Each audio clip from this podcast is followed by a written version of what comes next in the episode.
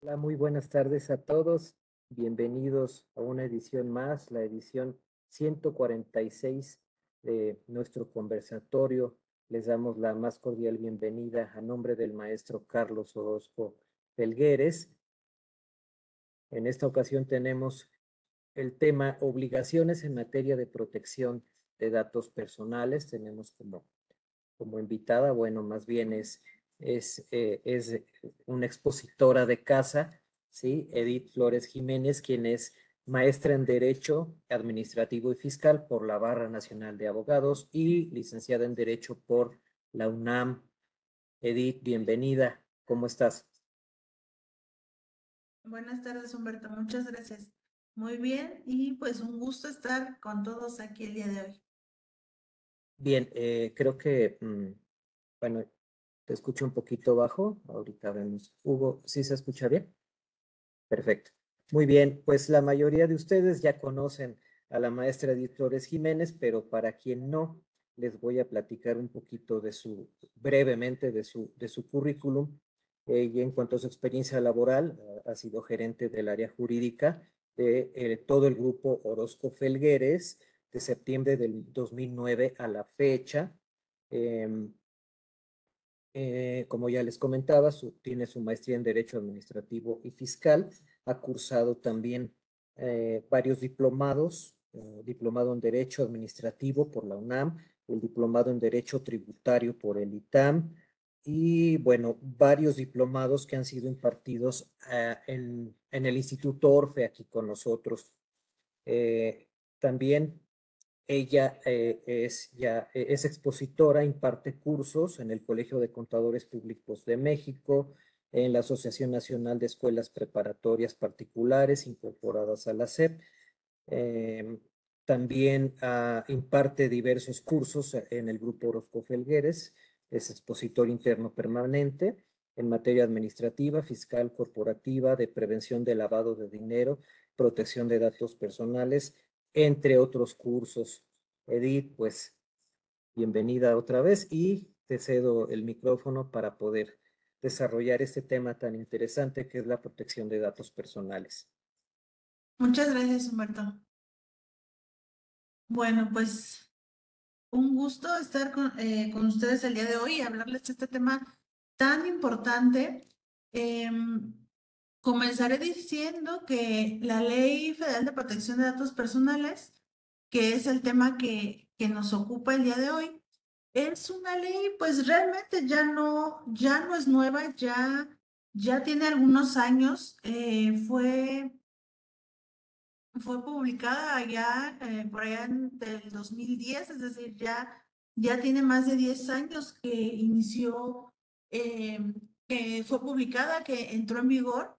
Y aún así, eh, con este tiempo que ya lleva em, vigente, eh, en sus inicios fue muy poco em, valorada, fue muy poco observada realmente, no se le dio la importancia y el peso que tiene. Al día de hoy ya, em, ya tiene más visibilidad, pero aún así todavía eh, dentro del mundo empresarial, dentro de, las empresas, estamos... Mm, pues todavía, por así decirlo, cojeamos un poco de eh, la implementación eficaz y eficiente de toda la normativa de esta, de esta ley. Entonces, por eso es que, que en el Instituto Orfe quisimos traerles este tema, ¿no? Entonces, les decía, esta ley es publicada en julio de 2010. Em, aún así, se nos da un periodo de un año para emitir la primera obligación más importante, que es el llamado aviso de privacidad que seguro lo, lo han escuchado mucho y que en su momento se escuchó mucho por, por muchos medios eh, de difusión, eh, medios de, comunicación, radio, televisión, internet, estuvo, estuvo muy presente. Em, y ya para eh, diciembre de 2011 entra en vigor el reglamento de a, esta ley y en enero de 2012 ya entran en pleno ejercicio el derecho, los llamados derecho arco, que eh, son también base fundamental de esta ley, que ahorita vamos a hablar un poquito. Entonces, si se dan cuenta, básicamente tardamos casi año y medio en poder implementar eh, eficazmente o en entrar eh, legalmente la normativa para el, la implementación de todas las obligaciones y obviamente, en consecuencia, la verificación por parte de la autoridad del cumplimiento de estas obligaciones. Em, ¿Cuál es el objeto de esta ley, de la Ley Federal de Protección de Datos Personales? Pues eh, básicamente regular el tratamiento legítimo, controlado e informado, así como garantizar la privacidad de los datos que se obtengan de las personas, de los datos personales que se obtengan de estos. Y con tratamiento, pues nos referimos a la obtención, uso, divulgación o almacenamiento de datos personales por cualquier medio. Como sabemos, nosotros, México como país, eh, es miembro de diversos organismos internacionales. Es em, eh, y por tanto está obligada a observar tratados internacionales, a observar políticas económicas, a observar políticas generales de, de, los organismos de los que es miembro, ¿no? Entonces, uno de estos justamente es la alineación de todo su marco conceptual a un derecho fundamental que, comienza a tomar fuerza, que es la privacidad. Es así, entonces bajo este marco es que comenzamos a regularnos y justamente eh, el objetivo de esta ley es eso, regular cómo vamos a proteger los datos a los que cualquier particular tenga acceso. ¿Quiénes son los sujetos obligados a esta ley? Que es una de las preguntas más frecuentes y a veces eh, puede llegar a causar confusión en cuanto a si estamos o no estamos obligadas como empresas, como comerciantes, como personas físicas con alguna actividad eh, profesional, con alguna actividad eh, empresarial. Entonces, los sujetos de la ley son los particulares, sean personas físicas o morales, no, no es em, exclusivo de las personas morales de, los comerciantes o las empresas, de carácter privado que lleven a cabo el tratamiento de datos personales, con excepción de las sociedades de información crediticia, así como las personas que lleven a cabo la recolección y almacenamiento sin fin de lucro. Ojo, eh, esta ley está enfocada al, sector privado. No significa que por ello el sector público, llámese la administración pública federal, centralizada, descentralizada, los órganos desconcentrados y todos estos, no observen una política de protección de datos personales. Sin embargo, ellos tienen su propia ley, ellas tienen eh, sus propias disposiciones al respecto y realizan un trato eh, bajo una normativa específica también. Y ahora, las sociedades de información crediticia eh, tampoco es que no estén obligadas a un cuidado o una protección, sino que ellos también tienen un marco regulatorio un poco más estricto, con un poco más de, normativa, que implica, eh, por los datos que tratan, que implica un mayor control, justamente para evitar cualquier mal uso de los datos a los que ellos tienen acceso. Y bueno, en la segunda fracción de las que les hablaba, pues los, los particulares que... Eh, usan datos personales, pero sin ningún fin de lucro, ¿no? Es decir, para, para uso personal, para datos de contacto, etcétera, pues no tendrán que observar esta ley a la que estamos hablando. dentro de la ley se nos habla de cuatro datos principales. Los datos personales, que se refiere obviamente a todos aquellos que eh, tienen como fin o que identifican a una persona y que la distinguen de cualquier otra o de, de algún homónimo que tuviera, ¿no? Puede haber muchas Edith Flores, pero eh, Edith Flores, eh, que está aquí con ustedes el día de hoy, pues tiene un RFC específico, un CURP específico, ¿no? Tiene datos personales que la identifican como ella, ¿no? Y la distinguirán de otras eh, con nombre igual. tenemos los datos sensibles que para efectos de la ley y para efectos de del cumplimiento de, la, de obligaciones en esta materia son los más importantes. ¿Por qué? Porque son aquellos datos que en caso de ser mal usados pueden eh, conllevar a una discriminación en la persona eh, titular de esos datos por el hecho de ser conocidos o bien eh, pueden generarles algún daño en su persona. Es por eso que estos datos son los que mayormente son regulados y a los que conllevan una mayor sanción en caso de un mal uso de los mismos. Y los datos patrimoniales y financieros son aquellos que se refieren obviamente al, em, al patrimonio de la persona, a, la cuantificación de sus bienes, a, todos los datos bancarios, a todos los datos de inmuebles, información que también em, al tratarse justamente de esta parte económica, en caso de ser malos códigos, podría conllevar también a un, em, a un peligro o importarían un peligro a la persona. Entonces, eh, de estos destacaríamos básicamente los datos sensibles. Eh, ¿Por qué? La ley nos habla de que mm, nosotros como particulares que obtienen eh, o que tienen acceso a datos personales de cualquier tipo, tenemos la obligación de resguardarlos, tenemos la obligación de no hacer mal uso de ellos. Y con mal uso de ellos me refiero a vender las eh, bases de datos, a vender información, a divulgarlos, a mm, colocarlos en alguna fuente pública sin autorización de su titular. Eh, todo eso que antes se hacía eh, sin una regulación, en el sentido de que nosotros llenábamos, no sé, una solicitud para un trabajo, por ejemplo, y resulta que a los dos días o a la semana ya nos estaban hablando, eh, pues, del banco para ofrecernos tarjetas, para ofrecernos algún servicio en específico, para ofrecernos un producto. Eso es justamente lo que se quiere evitar.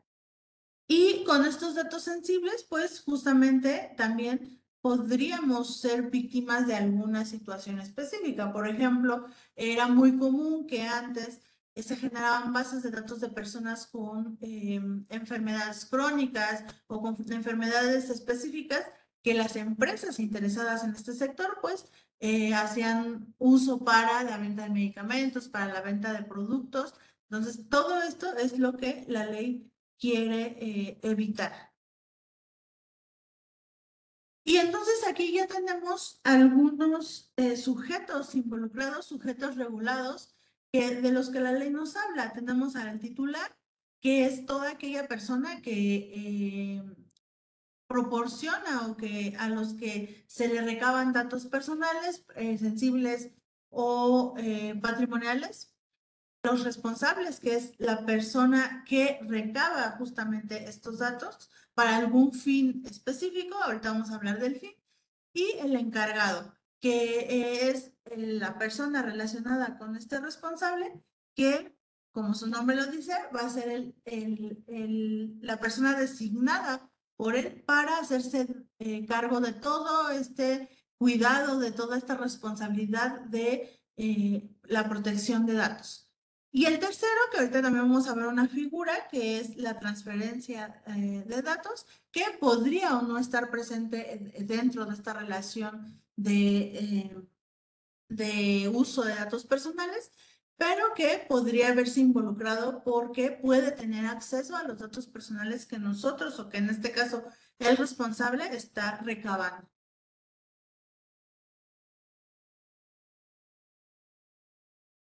Y les decía, el documento base o una de las principales obligaciones dentro de esta em, de este tratamiento de esta ley de protección de datos es el llamado aviso de privacidad.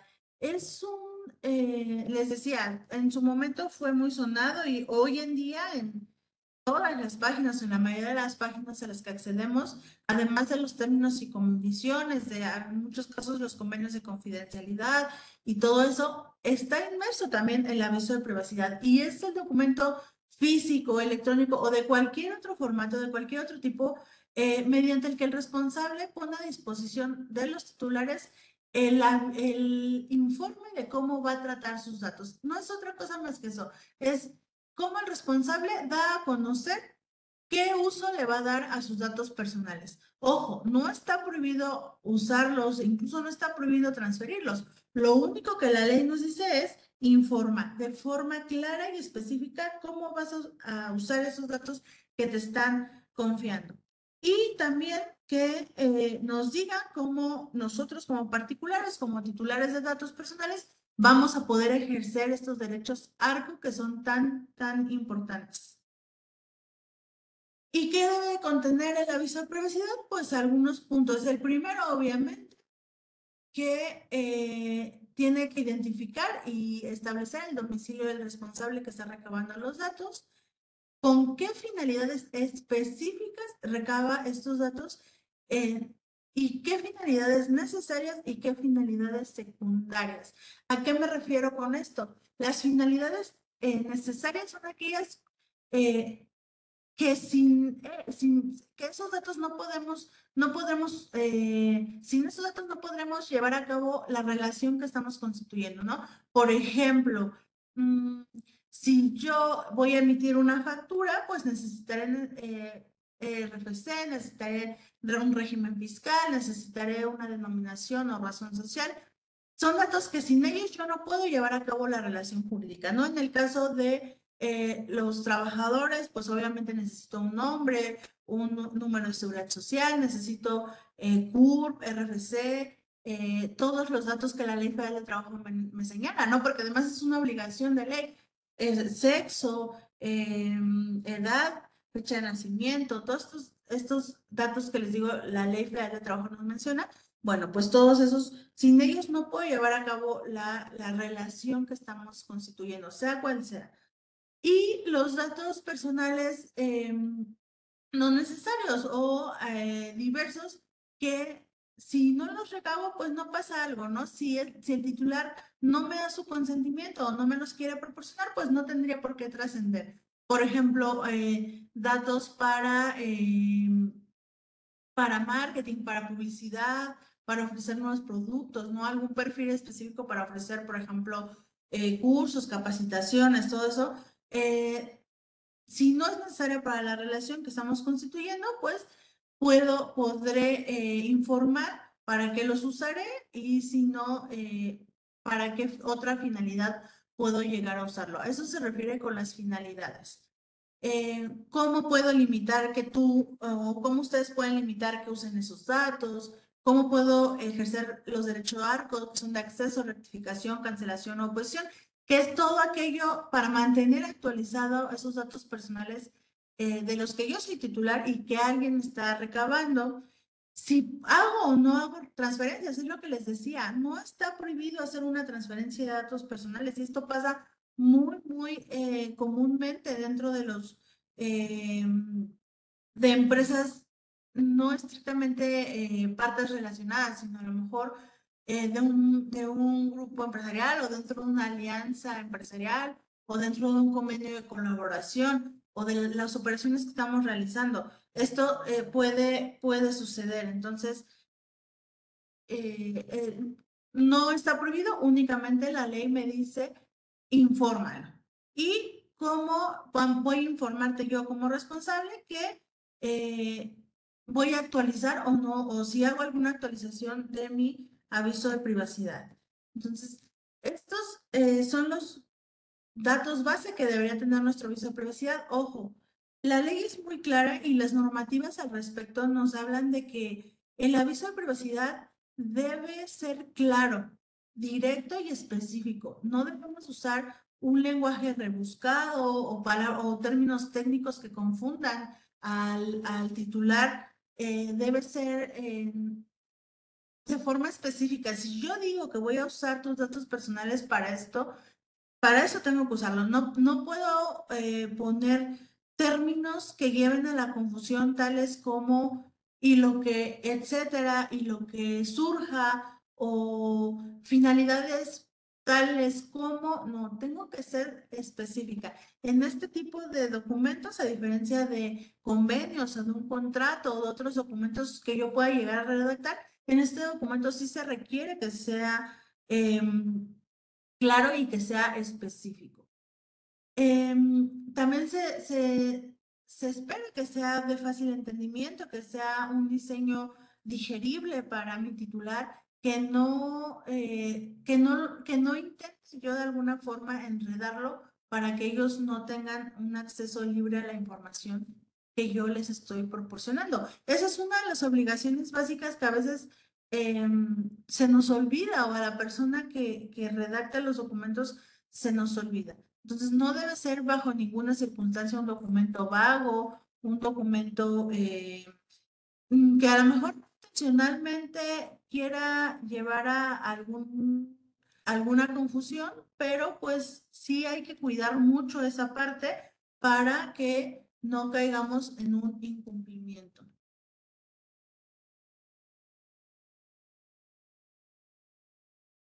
No sé por qué, a últimas fechas principalmente, una duda recurrente es si esta em, todas estas sanciones previstas o, todo, o la ley de, protección de datos personales realmente es aplicable. Al día de hoy, aún a 13 años de su publicación, eh, existe mucha esa duda si realmente es, eh, si el INAI realiza verificaciones, si el INAI sanciona, y la respuesta es sí. Se podrían sorprender de cuántos procedimientos inicia el INAI. Generalmente lo hace a petición de parte, es decir, derivado de una denuncia eh, de algún em, de alguna persona que sintió vulnerada sus derechos. Y el problema que, ¿cuál es? Que el INE llega a hacernos una verificación, nos notifica en ese momento, hace el procedimiento administrativo correspondiente y eh, requiere información. Y no es como la autoridad fiscal, en este caso, que nos da 15 más ampliaciones. No, en este caso el INAI llega partiendo de la idea de que tú das cumplimiento a la ley y tienes toda la documentación necesaria para presentarla. Entonces, te dan periodos muy, muy cortos de cinco días eh, en el que tendrás que exhibir y comprobar un cumplimiento fehaciente. Las sanciones, ahorita las vamos a mencionar rápidamente, son, son muy, muy altas. Es un, un costo económico muy, muy alto para la empresa eh, y que sí realmente suceden. Eh, y que la, ah, igual que la autoridad fiscal, que muchas de las autoridades fiscales el INAI revisa una capacidad económica y en función a eso te va a sancionar. Entonces, pueden llegar a ser multas y sanciones muy, muy altas. Y no únicamente sanciones económicas, también sanciones privativas de la libertad, sanciones que impliquen pena de prisión. Entonces, por eso, por eso es muy, muy importante. Y estos elementos que les acabo de compartir del aviso de privacidad son base. Es lo primero que la autoridad llega a revisar, a pedirnos nuestro aviso de privacidad y eh, los elementos, calificar tal cual, elemento por elemento de ley, si está o no está cumpliendo. Eh, también otro, otro dato importante que es eh, a lo que estamos el día de hoy, la ley nos habla de mm, tres formatos de aviso de privacidad obligatorios. No nos está dando a elegir entre uno u otro, no. Nos está diciendo, tú tienes que tener tres tipos de aviso de privacidad uno completo o integral, que es aquel que debe de tener todos los elementos que yo les acabo de mencionar. Uno simplificado, que es cuando tienes un menor espacio, cuando requieres informar a tu titular de forma más breve y específica, pero tendrás que remitirlo a eh, a un aviso de privacidad completo o integral para que él esté informado. Y un aviso corto que pues también se debe a situaciones de espacio, situaciones de, de forma, pero que también tendrás que decir a dónde o en qué lugar podré encontrar tu aviso de, eh, de, privacidad integral. Les repito, este aviso no es, estos tres tipos no son opcionales, son obligatorios. Muchas veces en la práctica nos encontramos únicamente el corto o el simplificado y dejamos de lado el integral. La realidad es que el más importante y el documento base es el, eh, el aviso de privacidad integral. Es el que deberíamos tener sí o sí. Ahora, también eh, muchas veces lo que hacemos o lo que se hizo una vez implementada esta ley es que tomaban eh, o se toman formatos que no, no, no tiene nada, malo a partir de, una, de un formato, de una base, de un ejemplo, pero eh, muchas veces estos formatos no se adecuan a las necesidades específicas que requiere la persona. Nosotros decimos mucho que es un traje hecho a la medida. ¿Por qué? Porque se requiere que esté alineado perfectamente a los procedimientos de la empresa. De lo contrario, no te va a funcionar y ante una contingencia de esta índole, no te va a funcionar porque la autoridad te lo va a echar para atrás en un segundo. Entonces, ¿a qué voy con esto?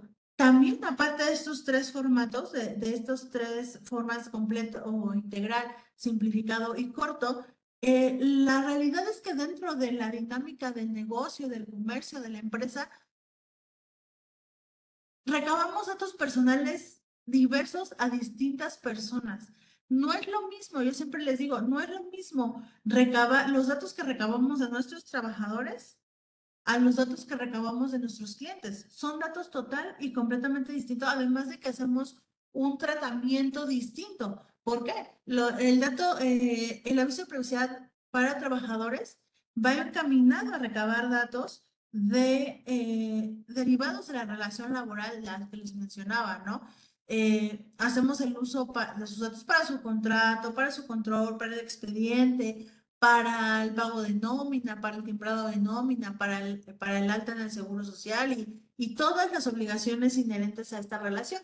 Y a nuestro cliente es totalmente distinto. A nuestro cliente eh, le facturamos, le vendemos, le ofrecemos productos, eh, damos cumplimiento a la obligación que hubiésemos, eh, que hubiésemos pactado, ¿no? Para todo el tema de transporte, logística, etcétera. Depende el, el apartado o el servicio que estamos prestando.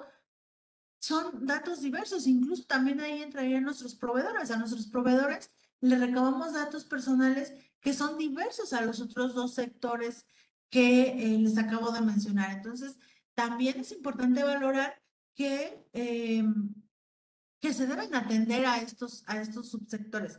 De lo contrario, igual les digo, en una, en una verificación, el INAI nos dice, no estás dando cumplimiento o cabal cumplimiento porque el, el informe o el uso de, del tratamiento que estás dando no es adecuado para tus trabajadores, ¿no? Muchas veces nos enfocamos en los clientes y no, no informamos o no damos un tratamiento adecuado a los demás, a, a, otras personas involucradas en nuestra relación. Entonces, por eso es importante. Entonces, no, no perdamos de vista todo este apartado de aviso de propiedad integral, simplificado corto y, e incluso, por ejemplo, los más comunes, pues son de trabajadores, de clientes y de proveedores.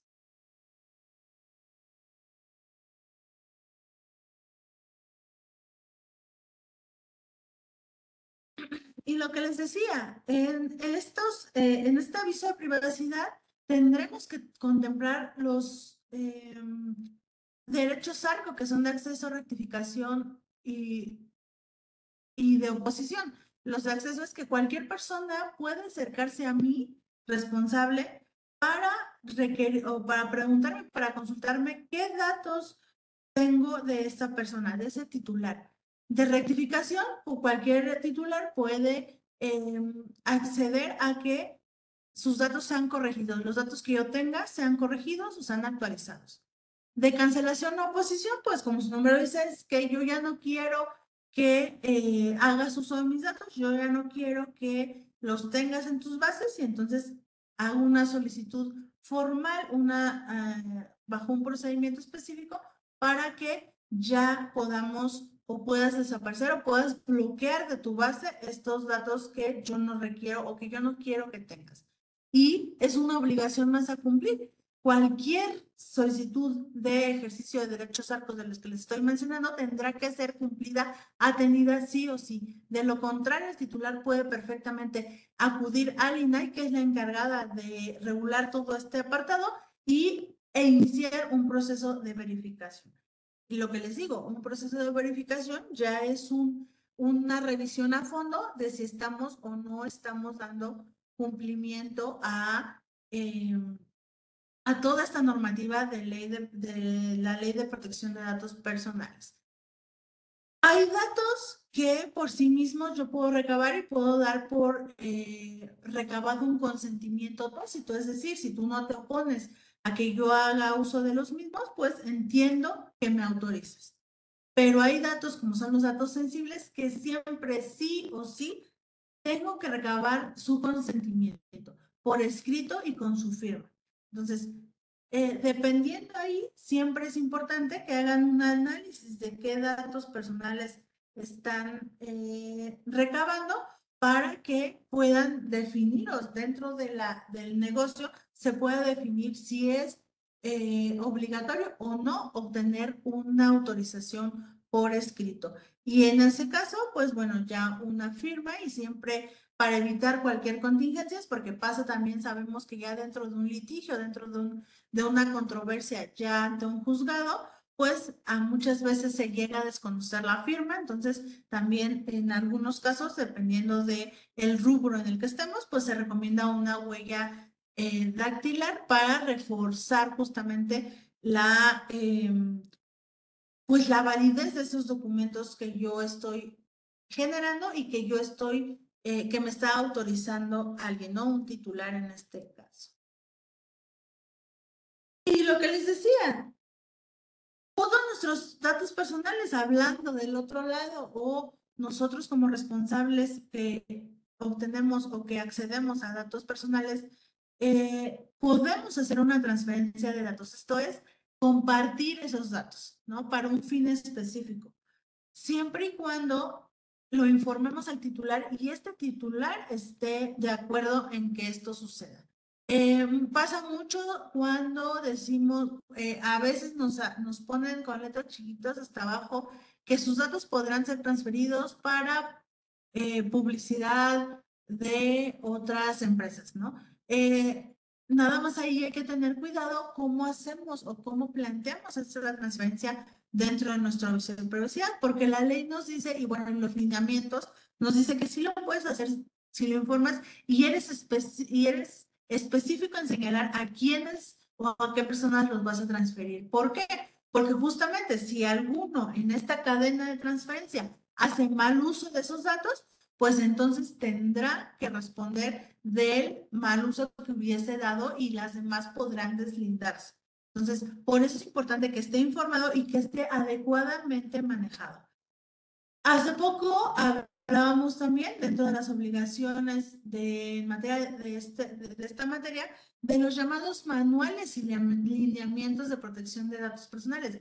Lo cierto es que es una carga administrativa, sí, pero es una carga administrativa que puede conllevar, bueno, obviamente a un mayor control, que puede conllevar a... Em, a la liberación de multas y de sanciones económicas y de procedimientos innecesarios. ¿A qué me refiero? Que dentro de los procedimientos de la empresa deberíamos tener lineamientos específicos para la protección de datos. ¿Qué va a pasar desde que yo inicio una relación de cual sea, sea laboral o sea de negocios? ¿Quién los recaba? ¿Por dónde van esos datos?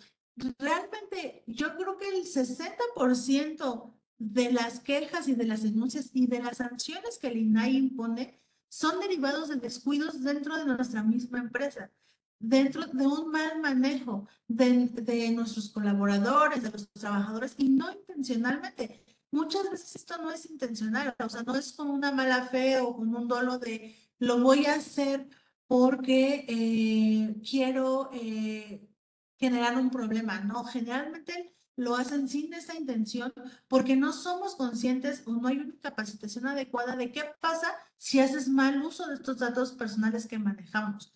Entonces, no hay, unos, no hay lineamientos, no hay políticas que estén alineados a nuestras, eh, a las necesidades específicas de la empresa. Entonces, no solamente tenemos que quedarnos en, una, eh, en un aviso de privacidad, vamos a pensar, ya tienen su aviso de privacidad integral, corto, simplificado, muy bonito. Siguiente paso, entonces, como les decía, es aviso integral, sí, pero ¿por qué sectores? Ok, ya tenemos políticas o tenemos un procedimiento arco bien estructurado. Siguiente, tenemos lineamientos específicos en la materia para saber qué hacer qué, eh, qué cadena de resguardo se hace, cómo eh, protegemos las bases de datos que se generen o la documentación que tenemos, ¿no? A lo mejor tenemos, no, no, la capacidad de la empresa no es para un sistema que los hay, un sistema robusto de protección, ¿no? Pero a lo mejor podemos tener lineamientos específicos como lo son, no sé, resguardo de los expedientes bajo llave, eh, protección de los archivos eh, de, este, de esta naturaleza con contraseñas que solo eh, ciertas personas tienen acceso a ella. Entonces, todos estos lineamientos se pueden adecuar a las necesidades perfectamente de la empresa, pero deben de tenerlas, porque ante un procedimiento del INDAI, es lo primero también que llega a verificar. Muchos no, no, no somos conscientes de los alcances que tiene el INDAI, muchos lo vemos o simplemente a veces ni lo tomamos en cuenta en el sentido de que ellos tienen muchísimas facultades y dentro de su normativa tienen eh, autorizado el uso o allegarse de auxiliares que lo, que lo ayuden a, a toda su investigación. Ya dentro de una controversia ante el INAI, es impresionante cómo hacen uso de estas, de todos sus elementos, de autoridades eh, relacionadas, de herramientas tecnológicas. El INAI hace incluso auditorías físicas de, equipos para verificar cómo fue la cadena de filtración de una u otra información. Hace, eh, se allega de la, auxilia de la policía cibernética para todo el tema de verificar páginas, verificar datos informáticos, y ahí todo, todo rastro electrónico deja una huella. Entonces, perfectamente los informes que, sal, que sacan del INAI les sorprendería ver, nos dice cuándo se, se, salió, se transfirió un dato, cuándo eh, tal o cual dato está alojado en una página de internet, en un servidor. Todo esto el INAI puede acceder ahí si funciona eso el INAI nos dice, a mí no me engañes, eh, hay un incumplimiento por esto, por esto y por aquello, y eh, lo respalda muy bien, o bueno, en materia de probanzas, lo, lo, lo identifica perfectamente para que eh, emita una resolución de incumplimiento, o a lo mejor en una de esas somos inocentes, ¿no? Pero eh, el INAI tiene todas estas facultades. Entonces, si nosotros no tenemos esta documentación básica de la que les estoy hablando, pues ya de entrada son sanciones importantes que va sumando, va sumando y ya cuando nos dimos cuenta es una sanción, una sanción insostenible realmente. Entonces, por eso es importante este tema. Y a la par de la transferencia de datos de las que les estoy hablando, tenemos lo que es eh, la remisión, que es básicamente transferir los datos, pero dentro del entorno de la empresa, es decir, dentro de áreas, dentro de, eh, de, las áreas para convertir para un fin específico, ¿no? Esto obviamente al estar regulado dentro del mismo marco eh, de la persona, del responsable, pues es menos estricto, pero debe de tenerse cuidado y debe ir amarrado con lo que les digo, con sus políticas, con sus lineamientos, con todas eh, estas disposiciones que es importante cuidar para, para protegernos dentro de un marco de prevención.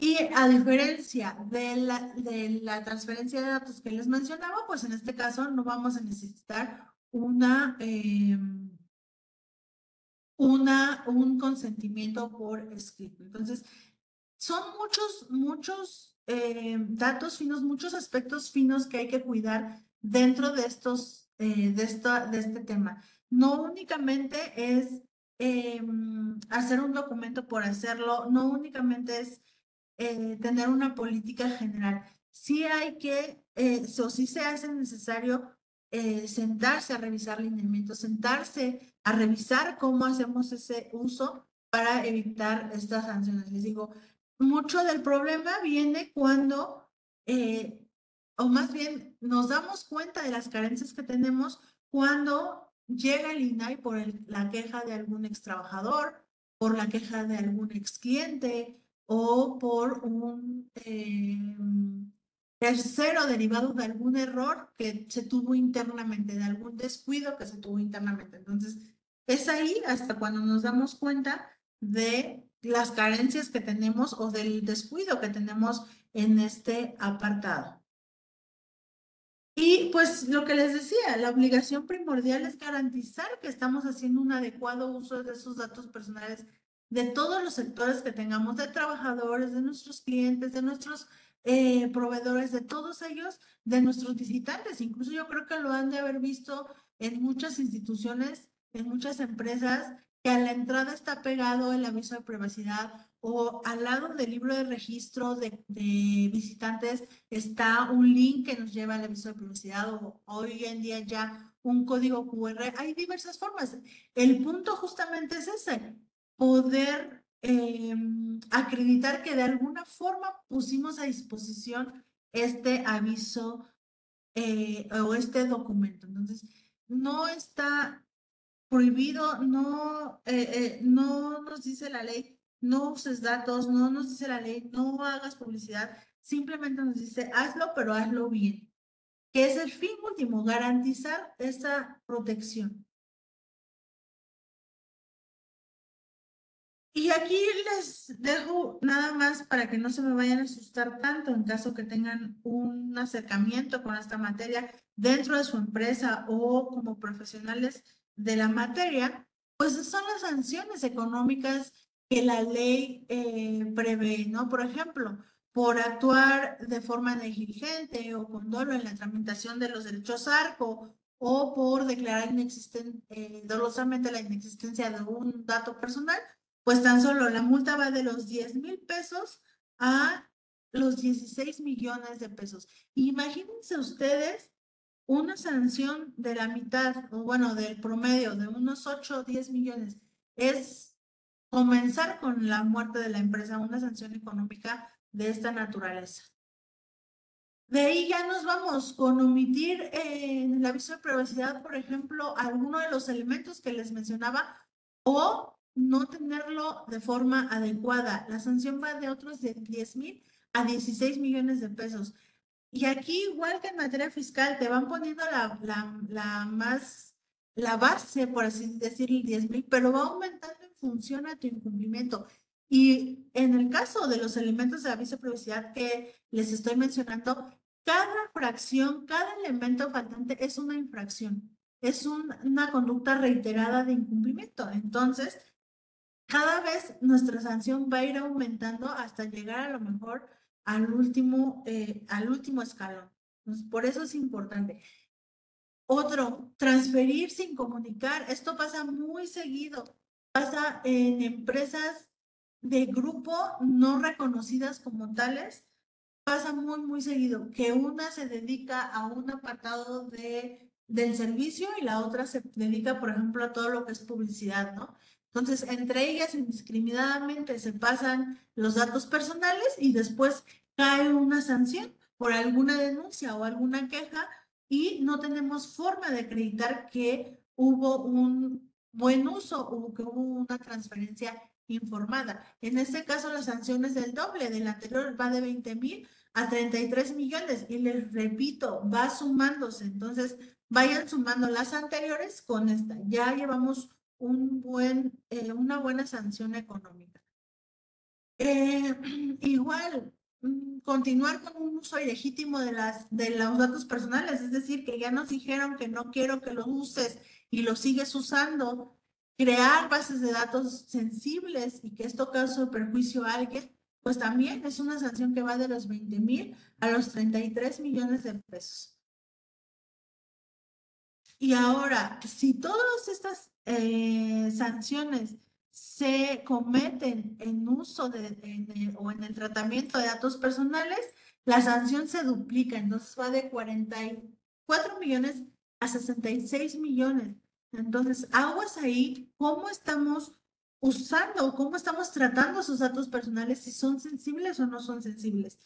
Y cuidado con la información que pedimos. Recuerden que lo que les decía al principio, los datos personales que se recaban tienen que ser eh, necesarios. Es decir, yo no puedo pedir todos los datos de, del mundo y por si se me ocurre, ¿no? Pasaba mucho que preguntábamos hasta el nombre y la fecha de nacimiento del tatarabuelo. No, ahora ya con estas disposiciones tenemos que recabar los datos indispensables para la relación que vamos a constituir. No, está prohibido pedir un, estado de salud, por ejemplo, o si tiene alguna enfermedad crónica, siempre y cuando sea necesaria para la relación que vamos a constituir. Entonces, no está prohibido, muchas empresas lo hacen, Nada más hay que tener, a usarlo bien, hacerlo bien. Y ese es justamente el que les mencionaba, un, un, un estado de salud, un, em, preferencias sexuales, afiliaciones políticas, em, creencias religiosas, son datos sensibles que muchas veces recabamos y no le damos el tratamiento de sensibles. Y obviamente al no darle esa clasificación de sensibles, no recabamos un consentimiento expreso y es ahí cuando el INAI nos dice lo hiciste mal y entonces hay una sanción que aparte es del doble por ser un dato sensible. Entonces hay que tener mucho cuidado en nuestra actividad comercial, en nuestra empresa, de cómo hacemos este uso. Y además, pues les digo, va de eh, con una, una pena privativa de la libertad de tres a tres años. Eh, quien haga un mal uso de los datos, quien con ánimo de lucro eh, provoque alguna vulneración de seguridad. ¿Por qué? Porque es lo que, lo que el INAI llega a recibir, qué vulneraciones dentro de tus sistemas, dentro de tus em, archivos tuviste y cómo, eh, quién va a ser el responsable que va a pagar eh, con esta pena privativa de la libertad. Y obviamente, al igual que las sanciones económicas, pues esta, esta, esta pena se, se duplica si se trata de eh, datos sensibles. Entonces, no solamente nos quedamos ahí con eh, un tema de una sanción económica, que obviamente es fuerte, porque les digo, imagínense ustedes una sanción económica de 30 millones o de 20 millones de pesos, es imposible. Ahora, muchos eh, cuestionan, bueno, ok, ¿el INAI realmente cobra estas multas? La respuesta es sí. El INAI, conforme a la ley, eh, bueno, a sus leyes, transmite esta información o la sanción que hubiese eh, impuesto. Obviamente lleva un procedimiento al igual que el acto administrativo, que hay una notificación, que hay actas de levantamiento de información en el sentido de decir si proporciona, si no proporciona, hay una resolución final y esa resolución es, es eh, direccionada al área de sanciones para eh, cuantificar, para ver la capacidad económica de la persona o del responsable que, que cometió una infracción y ahora sí impone una sanción. Una vez impuesta esta sanción, se va al área de ejecución, que está nada más y nada menos con el Servicio de Administración Tributaria, que es el encargado de cobrar esa sanción y, si, y automáticamente se convierte en un crédito fiscal. Entonces, si yo no cubro, si yo no pago esa deuda, pues tendrá todas las implicaciones fiscales que corresponden, que es una opinión negativa, que es eh, un procedimiento eh, de, un procedimiento de administrativo de ejecución, es decir, que puedan embargar bienes, todo lo, lo implícito para poder cobrar esa sanción económica. Sanciones de privativas de la libertad también las hay. También se ejecutan órdenes de aprehensión ya en casos eh, de generación de daños mayores, les digo, y principalmente en el tema de, de datos sensibles. Entonces, es una realidad en, dentro del mundo de, eh, empresarial, de los negocios, del comercio, realmente está sucediendo. O sea, sí se ejecuta, sí hay sanciones, repito, sí nos cobra el SAT y sí hay eh, carpetas abiertas por este, por este tipo, por este tipo de infracciones. Entonces, no hay que confiarnos, no hay que dejar de lado este tema importante. Muchas veces, y cierto es, tenemos otras obligaciones eh, a las que le damos más prioridad que hay que atender, como es obviamente el pago de impuestos, que son los cálculos, el pago de nómina, etcétera. Pero esto no podemos dejarlo de lado porque nos llevamos una gran sorpresa cuando alguien nos denuncia eh, y ya una vez iniciado el proceso ya no hay forma de deshacernos de él.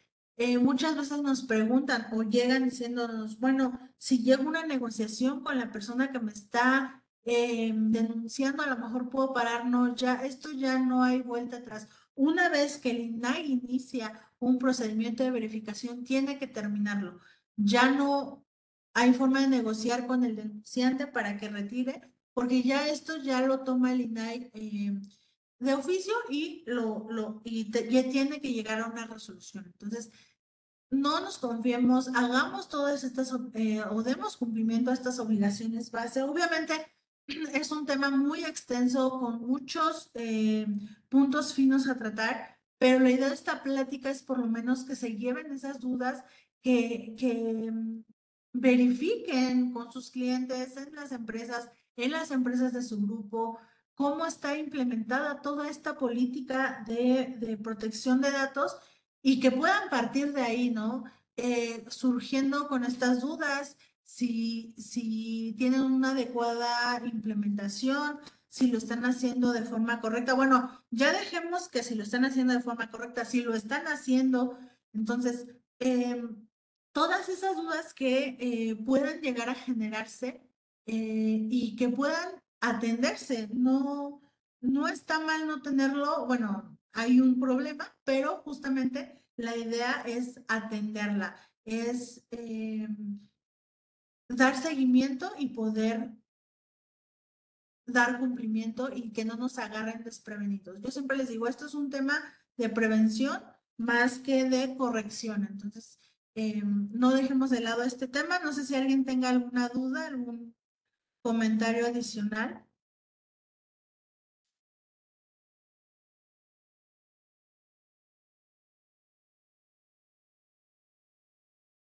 Aquí tengo una en privado. Mm, me están preguntando por los manuales y los lineamientos a que hacía referencia, en qué sentido van y que si se tienen que registrar. No, estos manuales mm, y estos lineamientos son políticas internas que la empresa deberá eh, establecer, que la empresa deberá eh, crear según sus necesidades, digo, según la línea de seguimiento que realicen eh, dentro de la empresa desde que recaban los datos, qué información tienen en sus solicitudes de empleo, por ejemplo, qué información les piden a sus clientes, qué información piden de sus proveedores y eh, qué áreas dentro de la empresa tienen acceso a esta información. Eh, políticas respecto a qué pasa si me llega una solicitud de de derechos ARCO. ¿Qué pasa si alguien me está pidiendo que ya no usemos sus datos, ¿no? Que ya no quiere más publicidad nuestra, por ejemplo? ¿Quién tiene que atender esta solicitud? ¿Cómo se va a dar seguimiento? Políticas respecto a quién va a ser el responsable. Digo, esa es una de las eh, preguntas base. ¿A quién nombro? ¿Ok? Eh, eh, ¿Cómo lo nombro? ¿Cómo, ¿Cómo todo el mundo se va a enterar que la persona responsable, por ejemplo, es Edith. Entonces, todos esos lineamientos son eh, o se adecúan a las necesidades específicas de la empresa. Generalmente se hace una especie de auditoría a los procesos para que eh, se identifiquen los puntos eh, o los focos rojos y en función a eso se pueda eh, atender las necesidades específicas y plasmarse en un procedimiento escrito, que la idea de estos procedimientos justamente es que cualquier persona que acceda a ellos, cualquier persona nueva, pueda tomar estos manuales, estos lineamientos o estos procedimientos y eh, eh, tener un panorama claro de qué debe de hacer. Entonces, esa es la idea. Los manuales, en este caso, no hay una forma, un procedimiento para registrarse, pero el INAI, en caso de una verificación, nos los requerirá y tendremos que presentarlos y formará parte de la, eh, del, del procedimiento de verificación que se realice. Y en una de esas nos puede salvar de muchas cosas y de muchas sanciones.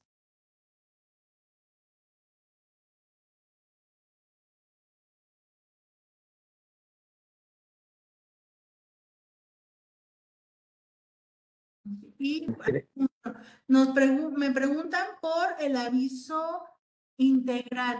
El aviso integral sí es obligatorio, el, aviso integral tienen que tenerlo sí o sí y generalmente salvamos el tema de darlo a conocer eh, persona por persona o cliente por cliente o trabajador por trabajador, en el sentido de se publica generalmente en la página de internet, ahí lo ponemos a disposición del público en general eh, salvo, les digo, que se trate de datos sensibles. Y en el caso de los trabajadores, siempre sí se recomienda que eh, se haga al momento de su ingreso o se resguarde en el expediente del mismo para evitar cualquier contingencia futura, que es por donde generalmente nos llegan muchas verificaciones con ex empleados. Entonces, es uno de los apartados o de los rubros que se recomienda más cuidar para que no nos agarren por sorpresa.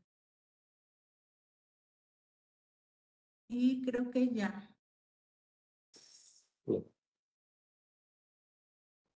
Y creo que en el chat ya no tenemos alguna, alguna pregunta. Bueno, si alguien quiere hablar, podemos abrir los micrófonos. Si alguien tiene alguna duda que quiera plantear, por favor.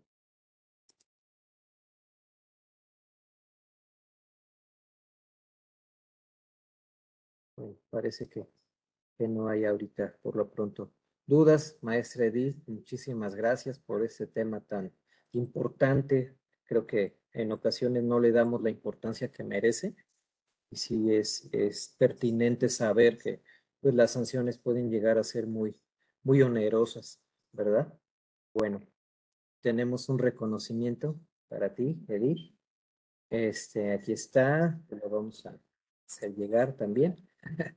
Este Edith Flores Jiménez, su reconocimiento por su espléndida participación en la sesión 146 de Conversando con Orfe, obligaciones en materia de protección de datos personales.